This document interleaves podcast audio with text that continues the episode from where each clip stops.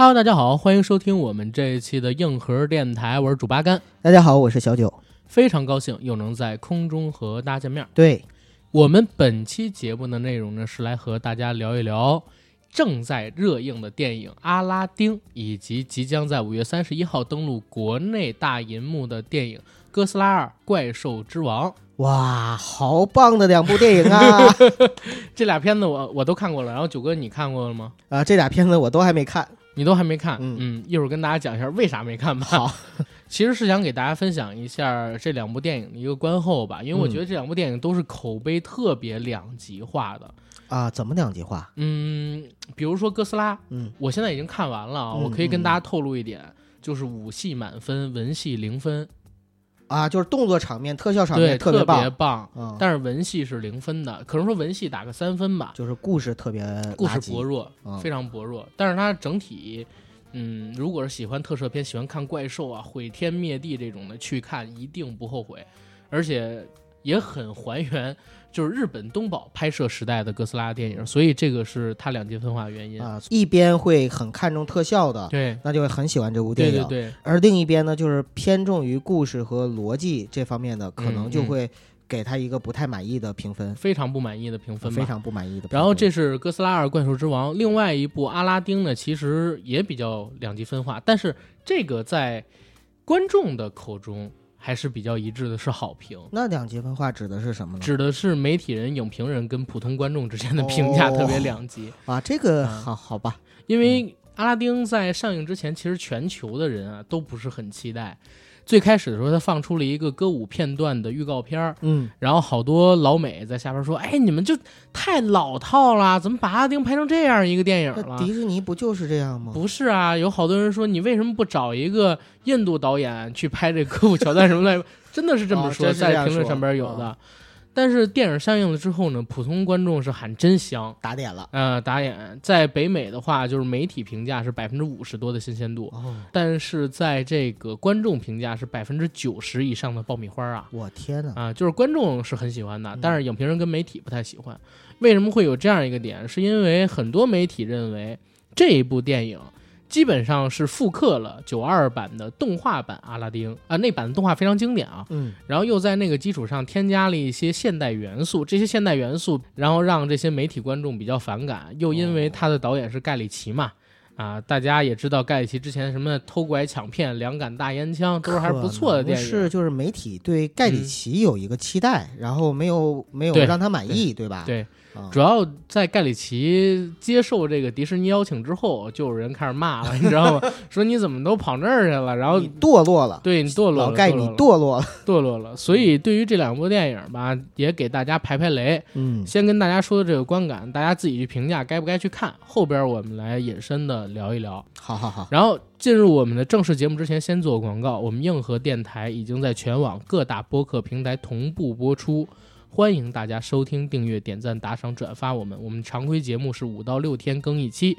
欢迎在微信和微博平台搜索“硬核班长”关注我们。同时要说一嘴，我跟九哥呢刚刚录了一期付费节目，是在五月二十七号上传到某个播客平台的。然后因为同业竞争的关系，我不能在节目里边说那个播客平台的名字。那期节目的名字叫做《一切都是共济会的阴谋吗？世界上最大神秘组织大起底》。如果大家感兴趣的话，欢迎到我们的硬核班长公众号上去进行收听这期节目。你可以直接跳转链接的，因为大家回复“共济会”，我就会把这一期的付费节目推送给你，所以收听起来没有那么麻烦。同时，我跟九哥还录了一期付费节目，这期节目呢是聊中美贸易战的。但是因为不知道为啥，我们俩上传到别的平台之后，就所有平台都给我们退回来了。你真不知道为啥吗？我真不知道为啥，呃，都给退回来了。所以我跟九哥还是就是上传在了我们自己做的那个 H 五页面短书里边。对，大家也是到公众号上面去回复“中美贸易战”，就给大家推送这篇文章，大家就可以收听了。这是两期付费节目。然后好，如果想加我们的微信群，欢迎加群管理员 Jacky L Y G T 的个人微信。让他拉你进群，和我们一起聊天打屁。这些信息我都会写在本期节目的附属栏里，欢迎大家加我们。好，广告结束，进入我们今天的正式节目。那咱们今天先聊哪部电影呢？先聊阿拉丁吧。好啊，嗯，阿拉丁神丁。阿拉丁灯神。其实阿拉丁神灯这是一个非常非常有普及度的故事，对，家喻户晓的，对来自于《一千零一夜》，对，嗯来自于阿拉伯的童话故事《一千零一夜》，它是一千零一夜里边的其中一个故事。对，但是在上个世纪的九十年代初期呢，迪士尼曾经根据这个故事创作过一版非常经典的动画长篇电影《阿拉丁神灯》。其实一开始的时候，我跟阿甘讨论，我还向他求教过。我说：“哎，这个故事来自于《一千零一夜》，为什么还有版权之争呢？我们大家是不是谁都可以去创作这个故事？”后来嗯阿甘呢也给我传道授业解惑了，说这个故事本身呢是来源于《一千零一夜没有》，版没有版权嗯，啊，但是呢，就是九二年的这个故事属于是原创的。对，啊，这个故事呢版权在迪士尼，所以呢迪士尼呢在这次翻拍九二年的是没有版权问题的对，啊。但是也是因为这样，我在小的时候啊曾经看过很多版本的这个阿拉丁神灯的故事，比如说有印度版本的呀啊，然后有其他的法国版本的，对吧？嗯啊，还有一些其他的动画片啊等等等等，这样我才突然之间明白了，哦，原来是这么回事儿。对，因为九二年那个版本的动画长片，实际上就是在《一千零一夜》的故事背景上做了一个深度原创，嗯，但是那个版本因为很经典，很经典。所以他那个剧本如果要翻拍，其实是需要迪士尼授权。但是，这个部电影啊，现在看到的真人版电影是迪士尼自己翻拍的，嗯所以不会有这方面的问题。对，多了一个迪士尼公主。对对对，迪士尼的公主有很多，对，然后茉莉公主是阿拉伯公主嘛，然后在茉莉公主之后，我们即将看到就是中国公主花木兰了。对，没错。哎，其实也很小小的期待一下，嗯而且我觉得花木兰比这个阿拉丁值得期待一点是什么呢？就是阿拉丁她是假女权，嗯，花木兰可是真女权。哎，我还在想一个问题，就是花木兰是也真人版的吗？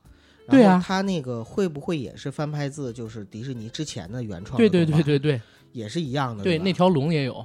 那条龙也有。对，啊，哎，那你说会不会像阿拉丁这一部一样，也是就是属于完美复刻型的？不一定哎，因为其实是这样。现在我们看到迪士尼从最近这十年开始吧，嗯，或者说进入二零一零年代之后，开始重启了他在上个世纪到这个世纪初期创作的非常多的优秀的经典的典。动画电影，嗯，或者说，嗯，一些老版电影，比如说《加勒比海盗》，现在有可能要翻拍了哦，是啊。十年前风光无限，但是因为第五部拍砸了嘛，没错。现在可能要重启翻拍换演员啊。这个系列也是一样的。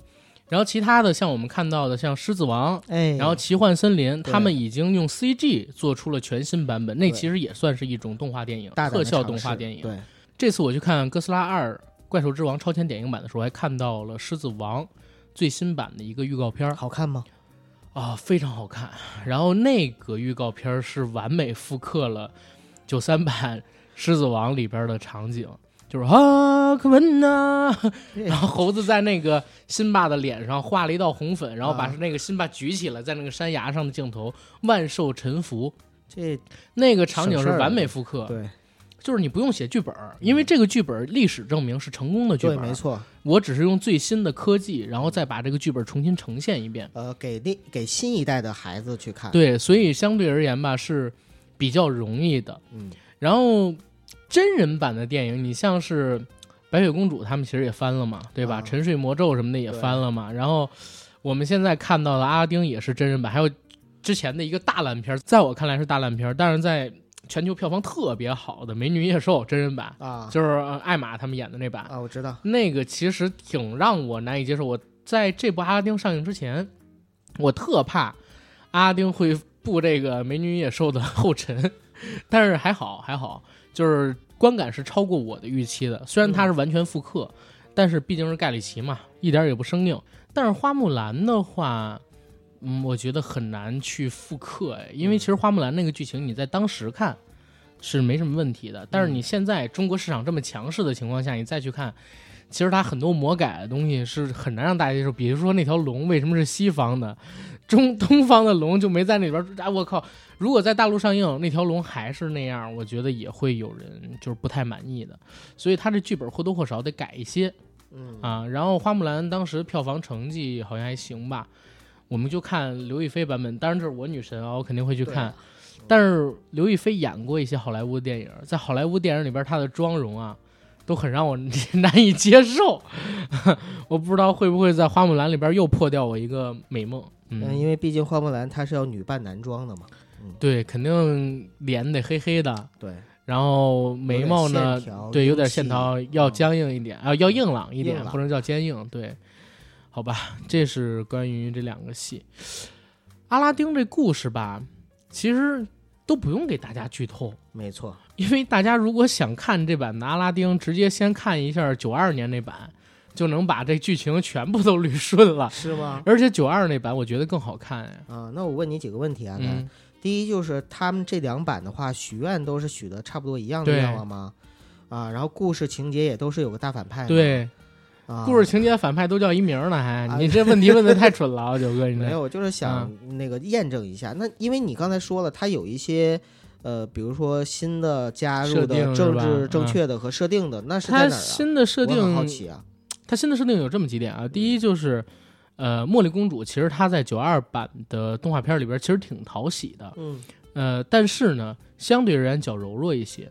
阿丁是一个机巧，然后有点奸诈的这样一个小偷的形象，在最开始出场嘛，对吧？后来呢，又有正义感，又反喜，然后爱上了公主，然后同时释放庭伪光正的形象等等的，这是过去的啊两个人设。但是在这一版里边呢，就是阿拉丁变得懦弱了，懦弱了，懦弱了，没有那么勇敢了啊。然后把公主变得特别的坚毅勇敢，是吗？我们不能叫公主了，我们可能得叫女王了，好吧，我们可能得叫茉莉女王，对对对，我们可能得叫茉莉女王了。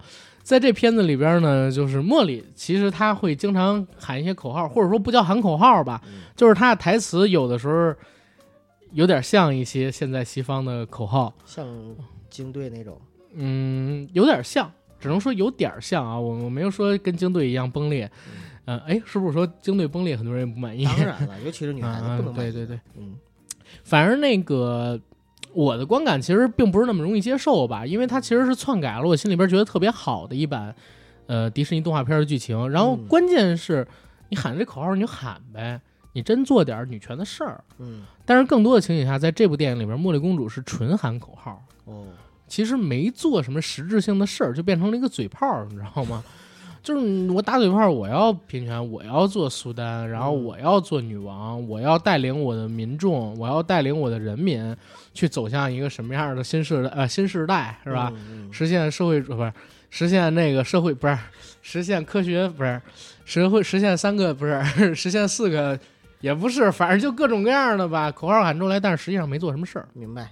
这个挺让人难接受的。嗯然后再有一点就是改变，其实另外一个改变就是稍微好点儿地儿了啊，就是导演因为是盖里奇嘛，嗯盖里奇大家也知道，之前两杆大烟枪啊，然后偷拐抢，哎，当然我提的也都是十几年前的片子了。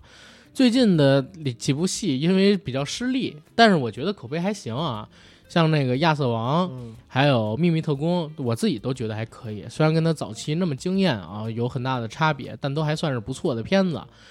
他这个导演呢是有水平的，所以自己在拍这部《阿拉丁》的时候，还是有一点自己的私货。这点私货呢，就比如说像是在《偷拐抢骗》里边，布拉德皮特嗯刚拉完屎，提着裤子，然后去见那个就是其他的主角们一样，像这样的恶趣味还是挺多的。然后其实挺逗的这片子，啊，我很好奇，嗯，就是回头我要是看这这个戏的话，我也会想，就是在哪里啊，在迪士尼的里边，然后融入盖里奇，然后有那种恶趣味在哪儿展现出来？嗯，但是你也别高太多的期望啊，就是你给我的期望 不是，就是我会告诉你，它里边会有一点盖里奇的风格，啊但是呢，它更多的情况下还是一部迪士尼的行活儿。啊，行活啊哈，因为迪士尼对于自己的这种公主电影啊，它是有严格的规定的，你导演的发挥空间很小，对吧？你就说那个小飞象嗯，你要真是敞开让蒂姆·伯顿去玩儿，其实也有可能拍出一不错的，也有可能啊，最起码会比现在强。嗯现在那个小飞象呢，就是我造型给你弄得很惊悚，像鬼一样，结果呢，结果呢，在这故事情节上边又复刻之前那版小飞象剧情，然后如何特别低幼，这本来就不是蒂姆风蒂姆的风格，你知道吧？然后本来他现在创作力还在走下坡路，这些东西全都撞到一起，就成了一个灾难性的电影《小飞象》。迪士尼的《阿拉丁》它本身就是一个欢快的故事，然后有歌舞元素、异度风情，同时呢又有魔幻色彩。这个时候你找盖里奇来导，其实是有契合点的。啊。我能不能这么理解啊？就是其实如果这部戏不是盖里奇执导，可能影评人给他的评价还能高一些。也不一定，也不一定，因为现在就是打给这个迪士尼翻拍的新电影，就是已经约定俗成的有一个恶评为先论了，在媒体跟影评人这一块儿，影评人指着这吃饭啊，你知道吗？动不动他得爆出点金句了，他要不爆出金句，他靠什么吃饭啊？好的，然后这是阿拉丁他的这个表现形式吧，一会儿咱们可以聊点延展，因为我觉得阿拉丁能聊的东西不多，他这片子吧，旧版动画片我看了太多遍。新版的这个第一遍挺欢乐，但是我不会去看第二遍了。然后可能说出了视频版之后，我可能会偶尔再会打开。但是我推荐啊，推荐我们没有去看的听友朋友可以去看这片子不错，就是肯定是一合格爆米花。你还可以带着姑娘去，里边还是有桥爱情桥段的，对吧？而且女生可能会很喜欢这部片子，因为里边的歌舞啊，里边的服装造型都挺美的，男帅女靓。那我还是想。就是多多问一句，大概，那个威尔史密斯在里边怎么样？威尔史密斯在里边演特好。他其实威尔史密斯之前有一部片子叫《全民情敌》，你看过吗？看过，我很喜欢那部片子。全民情敌那片子里边他演的角色其实跟这部里边有点像，哦，就是用那种风格。对，因为九二版的那个阿拉丁里边，其实你也可以知道，阿拉丁作为一个穷小子要追公主，他不会追嘛。对，所以这个灯神呢，他是一个怎么讲呢？算是狗头军师吧。但是他有超能力，嗯，所以他会给阿拉丁一些指教，告诉他应该怎么追到这个女生，提出一点建议，做做月老。然后这片子里边，史密斯其实做的跟那《全民情敌》差不多，他也是复刻那个九二版，呃，拉丁神灯里边灯神的那个角色，神经兮兮的，然后各种突如其来的想象力，就是啪一弄一个卡拉 OK，突然就伏在自己背后的手里边拿着麦克风，然后摇滚乐什么 hiphop 就开始起来了。这种东西常有的，而且威尔史密斯本身那种喜剧风格，在《黑衣人》里边就已经得到验证了，很适合这种。他去演这个灯神的时候一点也不突兀，而且他自己本身得过格莱美奖，对，跳舞、唱歌都不错。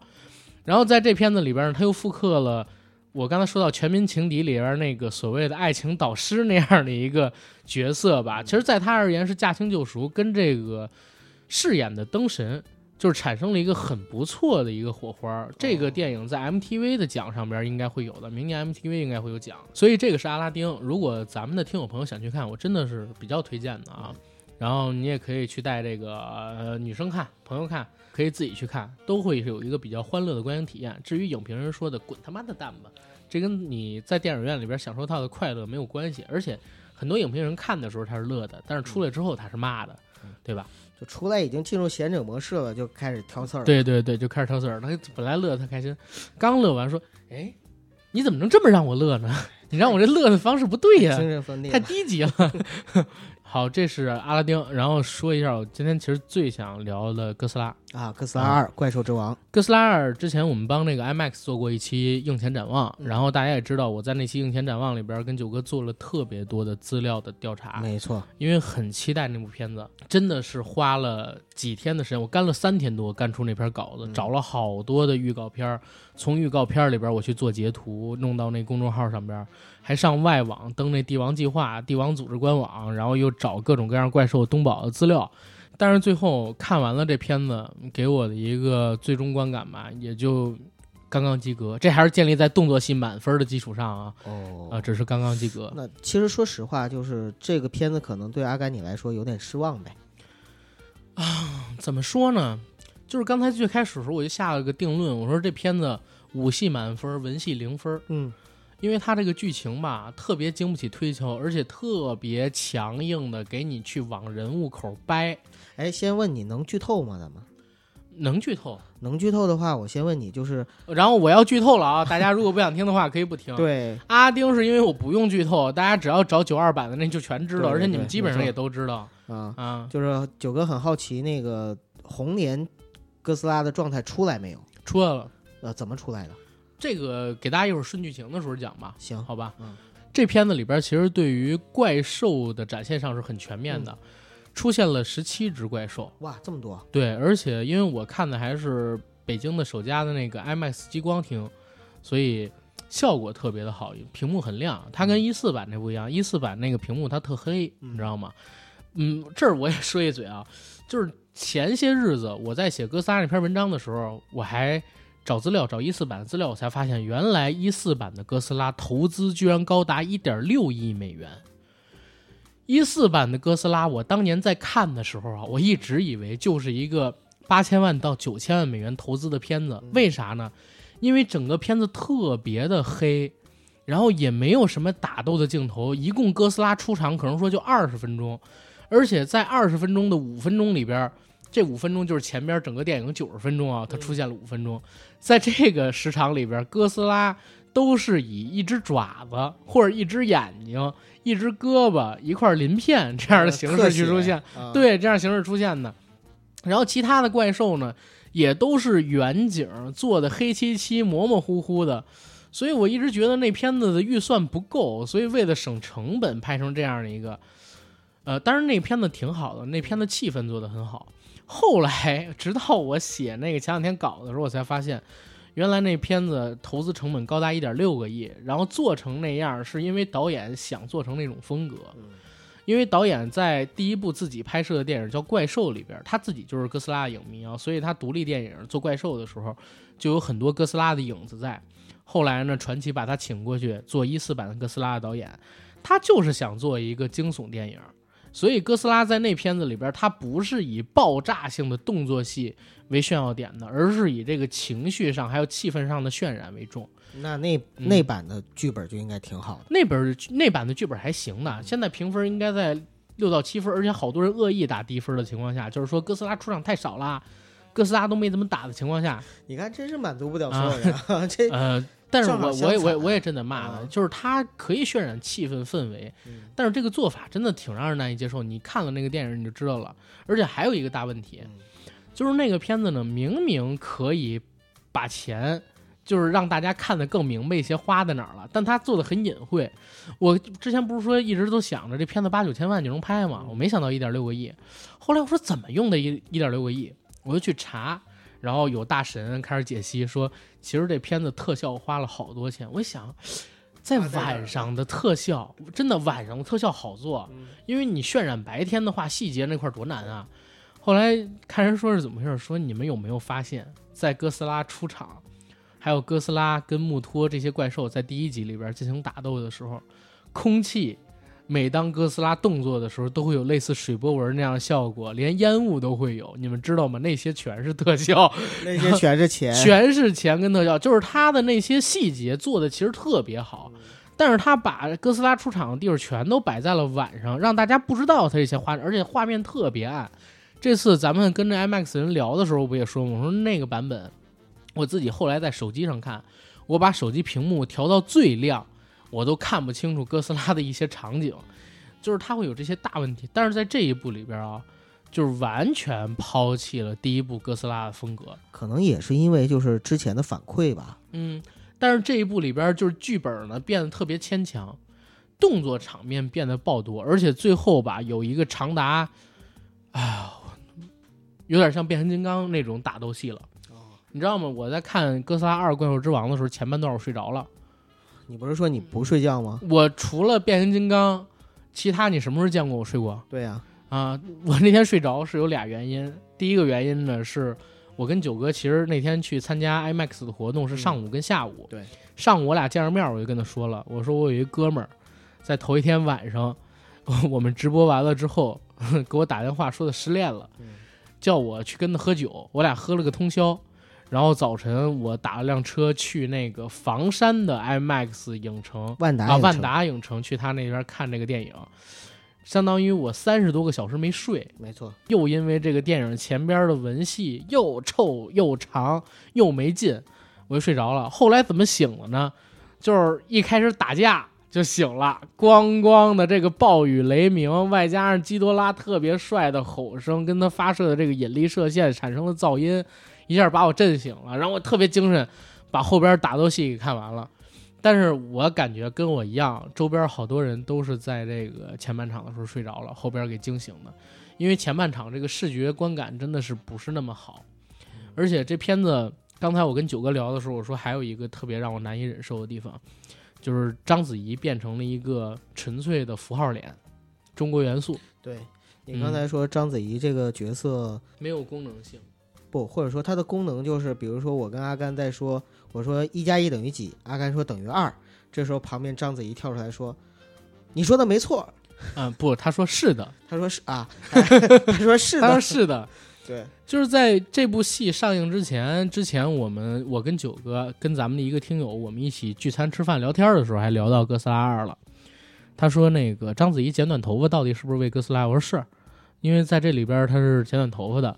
然后直到我去看了这个电影之前，我都认为章子怡应该是个比较重要的角色，因为就在今年几月份，二月份还是三月份，章子怡还在微博上边晒出了自己哥斯拉二的剧本，嗯是吧？她的台词挺多的，我看挺厚的，好像还很认真的样子。我一直以为章子怡是个重要角色，结果我到了到了 他这个角色到底重不重要？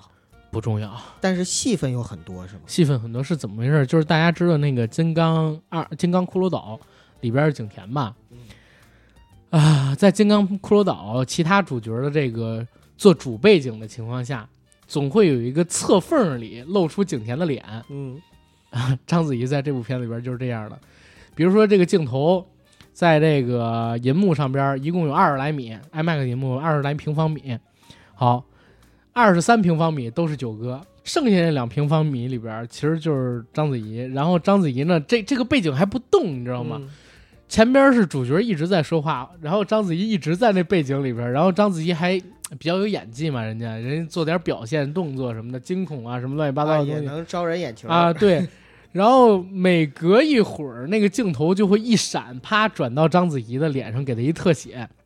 章子怡呢，在这个狂风暴雨，有怪兽嘛，然后电闪雷鸣的情景下，做出各种激动的反应，确实很好看啊。这部里边她造型挺美的，嗯但是总感觉跟这个电影格格不入，是一个 被外嵌进去的角色，而且他的台词就是像刚才我跟九哥形容的那样，九哥一加一等于几？二，然后章子怡说：“是的。”就这样，他经常会说一些没营养、别人已经论证过的话的一个总结陈词。在这部电影里边，我可以给大家剧透一个点啊，大家不想听的，请直接快进十五秒。就是泽琴博士死了，然后一群人回到这个飞船上边的时候，啊，飞机上边的时候，人说泽钦博士死了吗？别人都没说话走了，然后章子怡说 是的，是了，就是这这种东西，它会非常的多。然后我就在想，我说，真是掉价儿啊！你之前你是谁呀、章子怡？What's your name? Who am I？是吧？范 Thank you 啊，那种毕后以后 以后就管章子怡，我们就叫她小景甜吧。不是，不是真，因为真的章子怡是我特喜欢一女演员。我也很喜欢。你看《艺伎回忆录》，对她拿到金球奖了，嗯对吧？《卧虎藏龙》咱不说，咱后边还有好多一系列名导大作。嗯这好家伙，去年粉丝脱粉，说他又拍电视剧又拍综艺，我觉得其实人这人自由，但是到这个《哥斯拉二》里边去做这个类似，真的是《钢铁侠三》里边范冰冰跟变形金刚那里边李冰冰这个角色，让我有点长城里接受不了。边的景甜的角色，对对对，呃，长城里边景甜可是女一号啊。对对对，你说的《金刚骷髅岛》金刚骷髅岛里的景甜的角色对呀，那个真的让我有点接受不了，太掉价儿，掉自己的价儿。你好歹是中国，就是七零到八七五到八五吧，不是七五之后嗯，最牛逼的女演员，绝对是领军人物嘛。对没有之一的事情，从奖项什么上面来讲，绝对是一线影后。你你去做这个事儿，我觉得有点受不了。大家也别骂，你们自己去看看上映之后那个张子怡戏份就行了，让我真是特别的气愤。然后这是第一点，就是对我们华人面孔还有中国元素的一个消费。嗯我觉得是会遭喷的。这电影上了之后，第二一点呢，就是我刚才又说了，哎呀，它的剧情特别牵强。剧本一开始，实际上就是一四年的结尾，在一四年的结尾里边呢，有一对儿教授夫妇，嗯他们的双胞胎孩子里边有一个子女，因为这个哥斯拉他们之前那场大战，然后去世了，然后时间就转到了几年之后。几年之后呢？原来这对儿教授夫妻，他们俩现在虽然是分居，但是一直在做着一个秘密研究，就是研究一个能勾连怪兽跟怪兽进行语言沟通的一个科技箱。这科技箱呢能发出声音，跟怪兽有沟通，会说怪兽的语言。镜头一转，他俩就到了那个教授夫妻里边妻子的那个工作室里边。原来就在中国云南然后怪兽摩斯拉的墓旁边啊，他们把摩斯拉给唤醒了，而且成功跟怪兽建立起了沟通。这个时候反派就出现了，反派把这个箱子抢走了，然后把女主角跟女主角的闺女给抢走了，然后男主角呢就开始营救自己的妻女。但是营救着营救着，发现原来自己的妻子跟女儿吧，其实是跟反派一伙儿的。原来自己老婆在那个孩子去世之后，一直对这个，呃，政府还有哥斯拉他们就是有不满的地方。他们把这个基多拉，就是真正的电影里边的怪兽大反派给唤醒了。然后基多拉造成的社会影响又太恶劣了，就是伤害太强，破坏力太大了。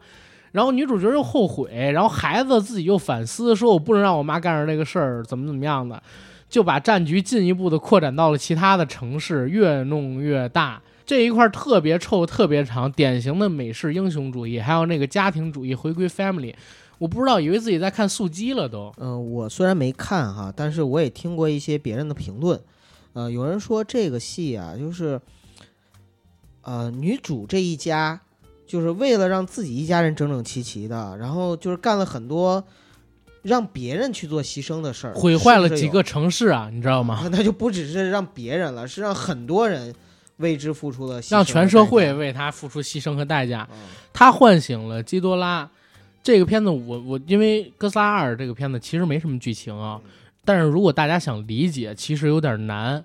呃，如果你们没有听过我们在 IMAX 做的那期节目，我跟九哥就给大家科普一下，嗯，简单它的一个故事背景，还有它里边这些怪兽。对，整个哥斯拉二怪兽之王的设定其实是延续自哥斯拉一，还有金刚骷髅岛，分别在二零一四年和二零一七年上映的这两部电影，它们一同属于传奇怪兽电影宇宙里边。这个设定里边，传奇怪兽电影宇宙是在漫威电影宇宙、还有 DC 电影宇宙以及暗黑电影宇宙，暗黑就是那个什么木乃伊个做开头，但是后来流产的那宇宙的一个好莱坞又一大电影宇宙系列。然后这个电影宇宙里边出现的都是怪兽，嗯。啊，然后哥斯拉大家都知道，它是日本流行文化史上最重要的一个流行文化符号之一，也是世界上亚洲最知名的一个怪兽，跟它能匹敌的应该就是西方的金刚，对。对吧？他们各自是东方跟西方最著名的怪兽。二零一零年的时候，传奇影业呢联合东宝宣布，他们会在未来这十几二十年的时间里边一同制作哥斯拉系列的电影。所以一零年二零一四版的哥斯拉就开始立项了。在剧本的创作阶段，正好是赶上一二年复仇者联盟一大卖。所以当时传奇的决策人跟东宝一拍即合，说我们不要搞单部的哥斯拉电影了，我们来搞怪兽电影宇宙。所以跟东宝呢就买了一大批这个特摄怪兽的版权，因为大家都知道日本啊这种怪兽片特别多，有非常多知名的怪兽，他们买了好多这种版权，准备打造自己的怪兽宇宙。然后现在我们看到就是怪兽宇宙的第三部作品，在这部作品里边会出现日本东宝的四大天王。分别是正派的哥斯拉、摩斯拉，亦正亦邪的怪兽拉顿，以及超强的反派基多拉，或者叫王者基多拉。嗯，然后在这个故事之下，怪兽电影宇宙呢，它跟漫威电影宇宙一样，其实也是引进了一个类似于神盾局一样的组织，去串起各个怪兽之间的联系。这个组织呢，在怪兽电影宇宙里边就叫帝王组织。对。帝王组织是在上个世纪四十年代的时候，由美国总统杜鲁门然后开放设立的。为什么开放设立呢？是因为从上个世纪的四十年代啊，是因为在上个世纪的四十年代，应该是四三年左右的时候，美国的一艘鹦鹉螺号核潜艇遭受到了一个巨型的不明未知生物的攻击。嗯，后来查出的这个不明生物呢，叫做死亡之群，是一种由微生物组成的古代怪兽啊，它可以繁衍到无限大，然后吞食。呃，核能量为食，但是它同时也可以吞噬一些怪兽啊、建筑物啊等等，所以不能让它发展到足够大。如果它发展足够大，就没有任何人可以阻止它了。哥斯拉在死亡之群席卷美国东海岸、西海岸，然后摧毁各种核基地的情景下，一个原子吐息，用自己的大招发出的那个蓝色的光波，把这个死亡之群给打败了。然后美国政府，我操，发现有这么大的怪兽，就特别恐惧。各种人去搜寻这个哥斯拉的踪迹，搜寻哥斯拉踪迹的过程当中，就成立了帝王组织。后来在一九五几年查到哥斯拉在哪儿，就朝哥斯拉扔了个氢弹。结果扔完氢弹之后，因为哥斯拉本身就是以核能为食嘛，他没受啥伤啊，悠然自得就走了，然后回到那个大洋底下去生活了。所以政府就搞了这个帝王组织里边的一个项目，叫做帝王计划，去查这世界上到底有多少怪兽，然后能不能通过驯服、然后沟通、认养这样的形式，打造一支属于自己的怪兽军队。因为这个时候，帝王组织已经通过各种各样的资料发现，地球上啊，其实有非常非常多的怪兽。这些怪兽呢，它们生活在比恐龙还要早的时期。那个时期，因为地球是刚刚形成没多久嘛，地表的放射性能源还很多，不适合正常的生物生存，所以诞生了这些以核能为食的怪兽。但是随着地球的逐渐冷却，然后社会环境的变化，地球外表的放射性能源越来越少，这些怪兽呢就沉入了地底，到了一个地下比较深，然后核能核辐射比较多的一个地方。去进行生活，哥斯拉、还有穆托、还有拉顿、还有摩斯拉等等，都是其中之一吧，都是些怪兽之一。接着呢，在几十年的时间里边，哥斯拉没有出现过，所以帝王组织跟帝王计划逐渐的就被人给搁置了。直到二零一四年的哥斯拉算是它的第一次重启，但是在这中间的过程里边，虽然帝王计划已经逐渐的被搁置了，但是呢。在上个世纪六七十年代，大家发现了哦，原来还有一个骷髅岛存在，这骷髅岛上居然也有怪兽，然后等等等等，这是这个故事背景嘛？然后九哥，你看你有什么要补充的？说的很全面了啊，主要就是这个哥斯拉呢，它最早的时候在东宝时代是以一只变异的受辐射的蜥蜴，但是现在呢已经把这个起源推翻了。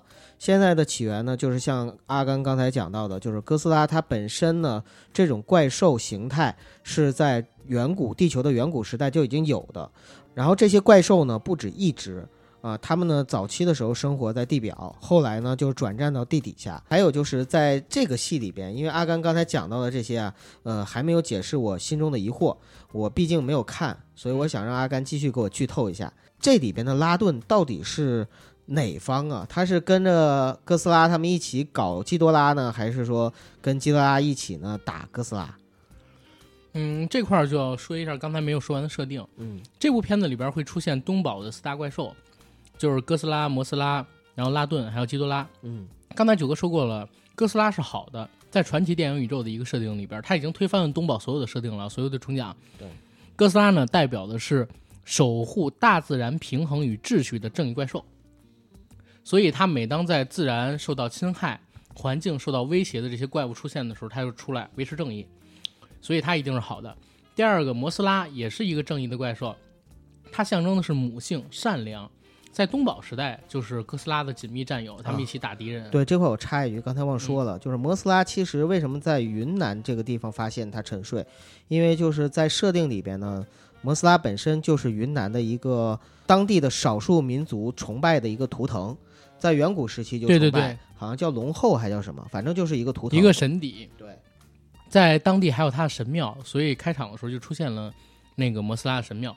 然后第三个就是拉顿，拉顿呢是亦正亦邪的，在这部电影里边，他是沉睡在墨西哥的一个活火山里，火山口。对，然后在那个活火山里被呃唤醒出来的。在东宝时代，为什么说他亦正亦邪？就是既有拉顿作为大反派，跟哥斯拉大战的电影存在，也有拉顿调转枪头跟着。哥斯拉一起去大战基多拉这样的怪兽的《地球三大决战》这部电影存在。这这里呢？这部里边是这样的，他是反派。哦。因为在这部片子里边，拉顿呢实际上是一个视强者为尊的这样一个怪兽形象。因为基多拉强，所以他恐惧基多拉。他协助基多拉，先开始也是去打那摩斯拉，还有其他的一些怪物。但是当基多拉被哥斯拉所打败之后，他就立刻臣服了。和其他几只新出现的怪兽一起跪在了哥斯拉的脚下，哥斯拉让他们环顾着，自己仰天怒吼，成为了怪兽之王。这是电影的结尾。哦，明白了啊。然后第二个问题，因为之前我跟阿甘呢也在私下讨论过，阿甘呢很很好奇，就跟我说说九哥，这个我特别好奇这部电影里边摩斯拉到底死没死？因为他看预告，他预感到摩斯拉可能会阵亡。那到底这部戏里边摩斯拉的结局是怎么样的？嗯，我我当时说话不是这样的啊。我说九哥，我要不要给你剧透一下？九哥说你剧透啥呀？我说我有一个猜测，但我不知道有没有成真。九哥什么猜测？我觉得吧，摩斯拉可能会死。九哥说为什么呢？我说因为在东宝的设定里边，哥斯拉确实有红莲形态，而且非常强，这个没错。什么叫红莲哥斯拉？因为哥斯拉大家知道是一个核能怪兽嘛，它不需要进食吃一些肉啊之类的东西，它其实是通过补充核燃料，啊收核辐射，然后就能让自己生存。它体内实际上是有一个生物反应堆，那在这个生物反应堆开始暴走，超出哥斯拉能力控制，然后能力高度强化的时候，就出现了红颜哥斯拉。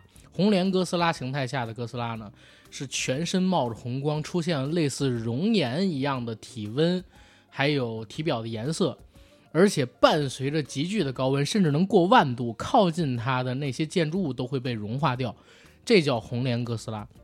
但是历史上，哥斯拉在东宝的电影里边出现红莲哥斯拉状态的时候啊，都是伴随着要不然自己能量失控，要不然别人牺牲这样的情景下而出现的。比如说，拉顿就曾经牺牲过自己，把自己的能量补给给哥斯拉，让哥斯拉变成红莲哥斯拉，然后去打败反派的怪兽。所以在这片子里边呢，哥斯拉我在预告中看到出现了红莲状态。第二个是啥呢？就是我没有看到太多摩斯拉战斗的场面，所以我跟九哥说：“我说九哥，我觉得啊，摩斯拉有可能会死，把能量给哥斯拉。”九哥说：“为什么？”我说：“因为你看啊。”在预告片里边呢，出现了拉顿从城市上空飞过，通过他体表所带起来的高温，城市被摧毁了，还死了好多人。所以在这片子里边，拉顿是反派。嗯，反派的献祭在好莱坞的剧本里边其实没有那么容易被接受啊，也不太他他们也不太写这种剧本。所以如果要刺激哥斯拉变成红莲哥斯拉，比较有可能性的，我认为就是摩斯拉。在临死之际，给了他能量，要不然的话，他们三个人想打赢基多拉都很难。基多拉太强了。你在这部电影里边有一个场景啊，我可以跟大家描述一下：几个怪兽在对打的时候，基多拉本来陷入了下风，突然之间，基多拉打开了自己那两扇非常大的翼龙翅膀，昂起了三只龙头，还有两条金色的长尾，它全身不都是那个金色鳞片吗？特别辉煌。在做完了这个动作之后，从自己的身体各个鳞片上发射出了上百条引力射线，就这么一瞬间就打掉了空中几十台战斗机，然后又把哥斯拉之类的这几只怪兽给重伤了。你就想想它对到底有多强，而且三只头每只都能发射跟哥斯拉一只头射出来原子吐息相同危害等级的原子那个引力射线。这是电影里边基多拉展现的能力。如果哥斯拉不变红莲，根本就打不赢他们几只，对吧？哪怕是三对一，更何况还是二对二。没错。所以，就是我一直在期待这点，但是也要说一嘴，这个红莲状态出了太爽了。这是所有哥斯拉电影里边出现过最帅的一个红莲版状态了啊！哥斯拉在摩斯拉死了之后，全身发射出红光，然后体表你可以看到，在血管里边流动的血液变成了熔岩。哥斯拉全身冒着热气，所有靠近他的建筑物全都融化成了水。这儿也要提一嘴啊，好莱坞大片里边男女主角是世界上最坚硬的物质组成的人体，他们一点都没受到影响。包括还有人一直在说说，哥斯拉的体内反应堆核辐射已经开始超标了，马上就要爆炸了。它的核辐射已经到什么什么？我说你们离这核辐射这么近，不带安全服，不带生化套。你们就直接这么站着，不怕自己挨个掉头发得癌症吗？真的就是完全不顾这对只有主角光环，你知道吧？后来哥斯拉变成了那个红莲状态之后，你想啊，就是咱们俩这么近，我都不说了，两栋大楼之间怎么着也得隔个几十米，甚至上百米吧，大楼都能给融化了。他们离哥斯拉打架的那个地方也就一两公里，怎么着气温也得过百度吧？能把大楼瞬间融化温度最少得过万度吧？过万度的情况下，旁边他妈一两公里怎么也得过百度，这样人早死了。一直在那站着，还看着哥斯拉，哦哦，sky，呃，当然他说的是英文啊，就是让我特别吃惊。不过这个真的很爽，红莲状态打基多拉，哥斯拉甚至都没出什么手，就是摆了几个造型，怒吼了几声，从自己身上震荡的能量波就把那个基多拉两只龙头全部给融掉了。只剩一只龙头被打断，那是为了以后可能要推机械基多拉，然后留下的一个引子跟伏笔。然后所以，哎呀，这这个片子武戏是满分，文戏是零分。那你推不推荐大家去看呢？我推荐跟我一样，就是看过哥斯拉老版电影的哥斯拉特摄迷，嗯，然后或者喜欢看奥特曼的朋友们去看。同时呢，如果你是真想感受一把动作戏，也希望你去看，而且要看 IMAX 版本，要看 IMAX 最新出的激光版本。呃只有一个全美镜，那个就那个就无所谓了啊，那那是很就看一个 IMAX 版本就行了。因为这片子在打斗场景的时候是有特殊画幅的，嗯，然后除了以上的几个之外呢，其他的女性观众还有一些其他观众，嗯，我觉得整体大家不如去看阿拉丁。虽然虽然我是哥斯拉的粉儿啊，我是真的跟大家这么说，明白。大家可以去看阿拉丁比哥斯拉强。如果你阿拉丁也不想看，没事儿，听我们硬核班长的付费节目，我觉得也可可以，对吧？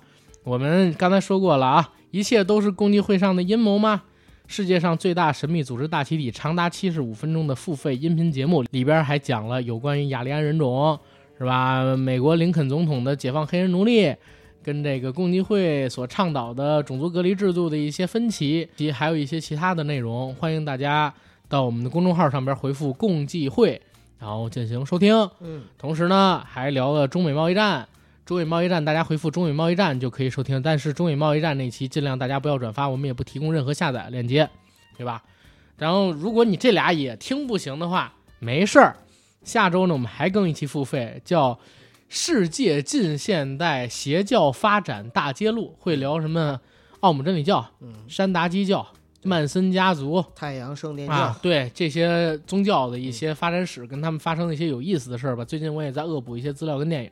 然后广告说完了，咱们接着回了这个《哥斯拉二：怪兽之王》，就是《哥斯拉二：怪兽之王》这片子，它叫这名儿肯定是没问题的，因为它最后讲的还是怪兽跟怪兽之间的战争嘛。最后实在是太强了，所有怪兽臣服于它。呃，但是呢，讲个有意思的点，在电影结束之后，因为电影超过两个小时时长嘛，一百三十分钟，我跟跟我一同去看这个电影的哥们儿，我们两个人去了一趟卫生间，在卫生间撒完尿，我俩正聊电影的时候，来了一个戴帽子的胖子，一脸的络腮胡子，胳膊上有纹身。我看这哥们儿特眼熟，后来我才知道他是机核的泡泡老师。然后我俩就在卫生间里，他撒着尿，我看着他撒尿，交谈起来了。后来他说：“你等我撒完尿成吗？”我说：“行。”等他撒完了尿，这不葛优吗？然后尿一手，不是尿别人一裤子尿啊一，裤子，尿葛优一裤子。我跟那个泡泡老师，我俩加了个微信，然后在聊这哥斯拉的时候，他跟我的观点特别不一样。我说我觉得这片子武戏满分，文戏零分，总共就是一及格分。但是泡泡老师说啥呢？说哎呀，这片子我打十分。我说真的假的？他说真的呀，一哥斯拉片子你要什么剧情啊？我说我没要剧情啊，但是你起码讲的通顺，你让我看着不突兀，看着别让我心里边觉得不舒服就行啊。你把故事讲顺，你比如说你今天你走街上你踩到摩斯拉了。摩斯拉活了之后撞到了基多拉，把基多拉撞活了，我都能理解。但是你现在讲的这故事还不如刚才我说的这个比喻呢。然后我俩在那还争论了起来，就是这个东西啊，我发现一个什么点，粉丝里边也分，就是嗯，特别热衷的粉丝跟我这种不是特别热衷的粉丝，特别热衷的粉丝真的有点接受不了的，知道吧？他真的有点接受不了，就是他是接受不了你的评不是？接受不了我说只有六分这个评价的，他反而觉得，就是哥斯拉现在这样的拍法是还原了东宝时代的哥斯拉，啊，这是他给出的评价。他说还原了东宝时代的哥斯拉，而且比那做的还过火。就是在这个片子里边，你可以看到最原汁原味的哥斯拉。这是泡泡老师当时说的，我们俩人哼 在卫生间辩论之后，但是大家也都互相尊重啊，因为都算是这个哥斯拉的粉。丝对，所以大家其实聊的还是蛮开心，只不过就是对于这部电影的侧重点不一样。毕竟一起撒过尿没有我看他撒过尿啊，啊，很有缘分，很有缘分的一个事儿。然后接着说回《哥斯拉二：怪兽之王》这个电影，肯定是要有第三集甚至更多的。《金刚大战哥斯拉》其实是金刚的第二集，然后哥斯拉三呢，大家不出意外的话，应该是能在二一年或者二二年的时候看到。之后还会有摩斯拉跟拉顿的独立电影，好莱坞的怪兽电影宇宙目前看来啊，已经算是初步雏形。相比起 DC，还有就是环球的暗黑电影宇宙，是进展顺利很多的。虽然比不了漫威已经那么那么完整啊，但是其实已经做好了一个相对完整的铺垫。只要金刚大战哥斯拉别砸了，就没什么事儿。但是我也在想，金刚一个纯粹靠肉体蛮力的大猩猩啊，或者叫巨怪，怎么抵抗得了能够口吐原子吐息、身负红莲状态、可以释放几万度高温的这样级别的怪兽呢？没错，金刚其实在一开始的设定里边，我们会发现它除了大还是血肉之有力躯气，对吧？啊、就是基本上也也不能飞。人类的那个就是武器都可以对它造成伤害。对呀、你像在那个金刚骷髅岛里边，你用那种口径比较大的火神炮给它打，就是那也是枪啊，机枪、巨型机枪、转轮儿那种，都有可能把它给刺伤。对但是金刚跟哥斯拉这么一比的话，你会发现金刚就是个小弟弟，哥斯拉这种枪型对他完全造不到伤，甚至导弹也不能破他的防啊。虽然说在金刚骷髅岛里边的金刚还是一个幼年体，没有成功长大，长大之后应该会跟哥斯拉一边高，或者比哥斯拉稍微更高一点儿，但是这个战斗力差好多，所以我当时我就在想，一群怪兽在这打的时候，金刚默默在远处观望，然后退出了群聊。如果传奇要想拍啊，其实它有好的拍法，比如说，就让金刚到中国来，到东海捞一根定海神针，对吧？捞完定海神针之后，我操，老子我有仙女棒，边打边笑边粗长，是吧？拿这个去打一打。金刚其实相比于别的怪兽有一个优势，就是它四肢完全。就是更像人。它有兵器，它可以用兵器，你知道吗？你看那个电影里边，就是《金刚骷髅岛》里边，他当时类用了一个类似血滴子那样的一个，就是车船的那个叫什么呢？螺旋桨，嗯，就做兵器，用的可好了，用大铁链子一弄。对，因为它像人嘛，它体型巨大了之后，其实它就相当于一个放大版的奥特曼。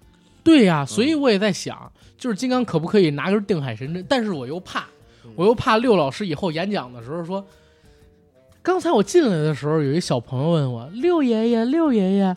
孙悟空叔叔到底有几十米高啊？然后他又把那棒子扛在自己后头，这样模仿着周星驰走路说：“哥斯拉走。”然后我想到一个完美的东西，你知道吗？嗯，就是让六小龄童老师做《金刚大战哥斯拉》金刚的动作捕捉演员，对吧？这样你就别什么敢问路在何方了，直接明年中美合拍的魔幻史诗大片《怪兽电影宇宙系列之金刚大战哥斯拉》即将上映。我会好好发扬中国传统文化，争取文体两开花。哎，但是这句话呀，他得在某个某个追悼会上才能说。这个现在我不期待再有哪个老艺术家的追悼会了。没有，可能他这辈子也说不了了，因为现在《金刚大战哥斯拉》已经拍完了，在做后期呢，对吧？哎，说到这个，我又想到一个脑洞啊。你说要是金刚，它本来是幼生体是这个状态，我们后面呢，在《金刚大战哥斯拉》里边啊，就是出现这样的桥段，比如说金刚，哎，他看到月亮了，然后他变身了，他变小了，变成了一个就是满头刺儿刺儿头发的男子，呃，头发还能从黑色变成黄色，然后从黄色变成蓝色，从蓝色变成红色。托尼老师，托尼老师拿一染发剂出来了，我操，是吧？嘎，真牛逼，九哥，到时候拍快手说我有三百万粉丝，真是的。哎，快手，哎，说到这个，我倒想起来啊，阿刚，我问你，如果说我们开个脑洞吧，闲聊一下，如果说现在金刚或者说哥斯拉这种巨型怪兽出现在真实的生活里边，你会怎么应对？比如呢？就现在，然后那个哥斯拉从天津登陆了，你在新闻里面看到了，发现大家都在各种奔跑，国家呢开始就是用国家力量去调动，这个时候你要怎么办？扛起枪上战场，不，我就逃回房山，房山回我们家平房，啊，然后呢？因为据可靠的消息，哥斯拉跟金刚从没有去过边远郊区，嗯 哎，对哈，从来没去过郊区打仗，你知道吗我们？在麦田里当个守望者就行。对对对对对，咱们那儿打仗没准还能看戏呢，你知道吗？吃了瓜子儿什么的。他一定是破坏的是大城市。对，因为他们真的来了的情况下，嗯，普通人、普通士兵、普通武器起不到任何的作用，就是你就等着国家去弄就行了。感觉好像就是就蚂蚁嘛，对吧？人类就是蚂蚁、蝼蚁，就是在金金刚或者是哥斯拉他们的那个就是眼中，对呀，你要是说来一恐怖分子，嗯我可以为国捐躯，冲上去。但是这种级别的怪物，你只能用大规模杀伤性武器，你往那边走，徒劳给国家增加伤害。万一中国就是哥斯拉真来了啊，嗯肯定会在进北京之前就直接啪一发核弹给扔。但是因为天津在南边，不是天津在东南边，跟我们家不太一样，我们家在西南边我，估计也进不所以没啥事儿。因为现在吧，就是呃，大家也知道，就是你无论从哪个渠道进北京，都要那个进行安检和办进京证，所以我估计也进不来。人家不用进京证，而且你知道吗？咱们国家其实这儿偷偷跟大家说，我本来想做付费里边儿的，嗯就是咱们国家其实有一个神秘组织的，就是这个神秘组织是什么呢？是联合了铁臂阿童木，然后孙悟空、哪吒等一系列神话人物有。外援吗？有外援有外援日本有人啊。因为铁臂阿童木八十年代引进到中国动画片之后啊，啊，中国人特喜欢他，后来买了版权了，所以现在铁臂阿童木已经在中国生根了，你知道吗？哦？他娶了个中国媳妇儿，谁？就是叫小胡子神儿，你知道吗？不是说错了，就是小胡子神儿他妹妹啊，叫什么呢？叫小迷糊神儿小迷糊神儿啊，叫小迷糊神儿啊。他俩已经是结婚生子啊，了那，是我们中国的女婿。中国女婿对啊，不，中国女婿什么女婿啊？我操，中国女婿嗯，啊！所以咱们现在是有强力外援。再说再不行的话，我只能让六老师去公布自己身份了突。然觉得好有安全感啊。六老师一旦公布了自己的身份，可就真不是演孙悟空了。嗯，他就是孙悟空啊，他就是齐天大圣啊！拿起棒子了，又粗又长又硬的，去把那个 哥斯拉就给打废了，你信不信？嗯，开玩笑。然后我们再说回一点，这你既然就是开这种胡逼脑洞嘛，我给你开一个。其实，如果哥斯拉真的登陆中国，我觉得很有可能是来做外交的，你知道吗？因为哥斯拉它是一正义的怪兽啊，嗯它历史上在东宝没有做过几次恶，除了最早期的时候，但是后期的设定就变成一个正义王者了，嗯，然后维护自然和平，打一些外来的宇宙生物跟地球上边的邪恶生物。哥斯拉它是一正义怪兽，所以他来中国肯定的，娶谁？娶摩斯拉呀，因为在云南睡着呢。你看这也是有隐喻的呀，对吧？南极，然后出来的基多拉嗯落在了美国，然后代表正义的哥斯拉跟摩斯拉都在中国跟日本的亚洲区域。东方，对吧？然后拉顿也反抗一点，亚非拉人民，然后团结起来呀，对吧？亚非拉人民团结起来呀，跟这个美帝国主义做斗争啊，虽然难，但是最后赢了呀，对对吧？这不是给华为打一针强心剂吗？是吧？哎呦，冲这个我也这隐喻，我天哪！强行解读，强，哎，没没强行解读啊很合理强行解读。很合理的解读啊。那我行吧，那我们再再给那个阿拉丁神灯开个脑洞吧，最后。啊，你说嗯，因为阿甘，我特别想问你啊，就是如果你有一天走在路上，啊，然后突然之间呢发现了一个灯泡，然后看到这灯泡吧，你就不知道为什么就突然想摩擦它，然后就磨啊磨啊磨，啊，用右手磨完之后又用左手磨，然后结果磨来磨去呢，这个灯泡亮了，亮了之后呢，出来了一个就是跟蓝色的小药片儿一样颜色的这样的一个胖子，啊，然后这个胖子呢就跟你说，你说的是在影射你现在穿的这身衣服的造型吗？啊，就跟你说说说这个九哥？小老弟来了，老弟。